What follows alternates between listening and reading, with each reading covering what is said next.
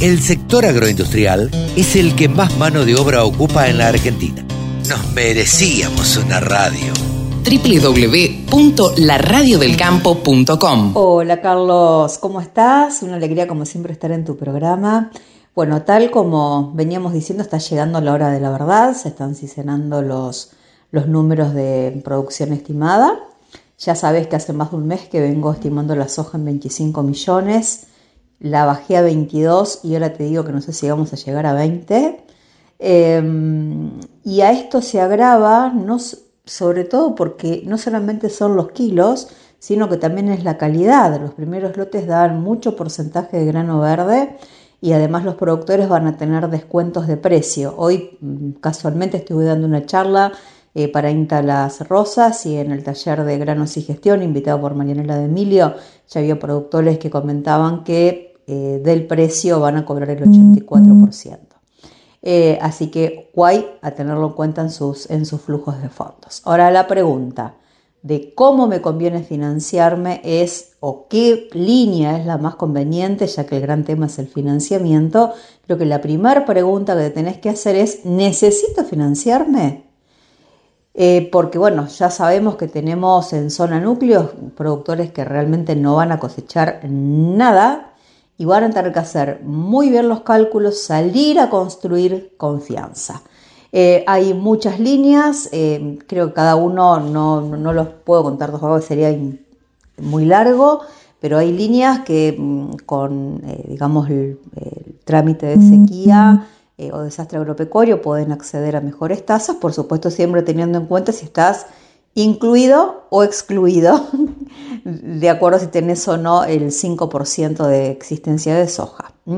Em, tener en cuenta que también la tasa de política monetaria aumentó y para los excluidos, o sea, porque tienen existencia, la tasa del, del 75 se fue al 78, pero considerando que estos excluidos tienen que pagar el 120% de dicha tasa, quiere decir que la tasa mínima a la cual se van a poder financiar es 93,6. Así que guay con las tasas.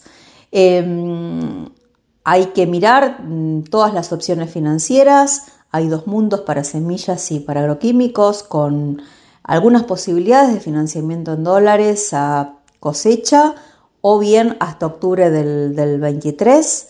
Eh, las opciones con tarjetas siempre le digo tanto a quienes venden insumos como para mm, los productores lean la letra chica y calculen el costo financiero total. Eh, por supuesto, siempre el canje eh, es una de las posibilidades, o el forward, ya sea digamos, para las entregas eh, futuras por las ventajas impositivas, como siempre hacemos.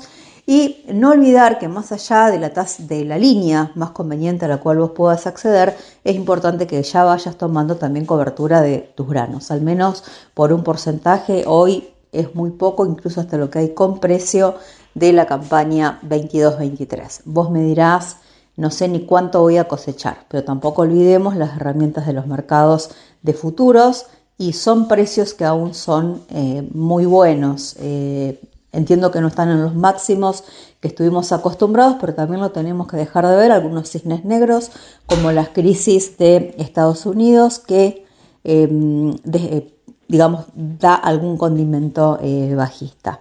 Em, bueno, por otro lado, eh, como siempre digo, eh, en esto digo, más allá de lo numérico, es mirar también desde el humano cómo podemos salir a, construir confianza, empezar a hacernos preguntas eh, que no nos hacíamos, tanto desde lo productivo como en el manejo financiero, y tomar esta campaña 2023 como una gran maestra que nos invita a poner la lupa más en nuestro negocio, más en los números, más en cómo hacemos las cosas, qué procesos eh, seguimos, empezar, em, como hemos visto, eh, también a seleccionar quiénes son nuestros clientes, eh, porque hoy yo veo al productor a veces hasta como enojado, ¿no es cierto?, con el gobierno, y no solamente es el gobierno a través de los impuestos, sino la cadena que con las brechas de precios o, y los mercados intervenidos hemos perdido la brújula y hoy nos encontramos con tantos diferencial de precio entre un productor que tenía soja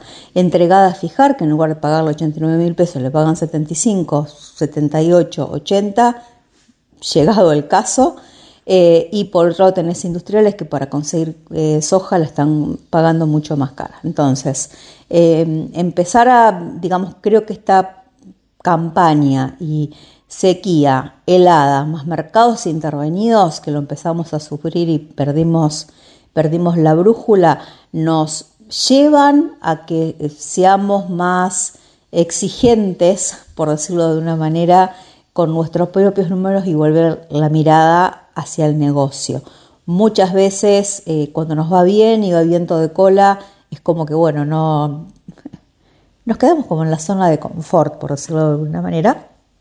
Y bueno, la época de vacas flacas nos, nos obligan a, o nos llevan, nos invitan a, bueno, a gestionar mejor nuestro negocio. Bueno, espero que eh, les haya sido útil. Em, puede eh, que existan algunas líneas a través de cooperativas, que por ahí las entidades públicas ya están pensando, diagramando, pero se esperan nuevos anuncios. Sumate. Entre todos hacemos la mejor radio, la radio del campo.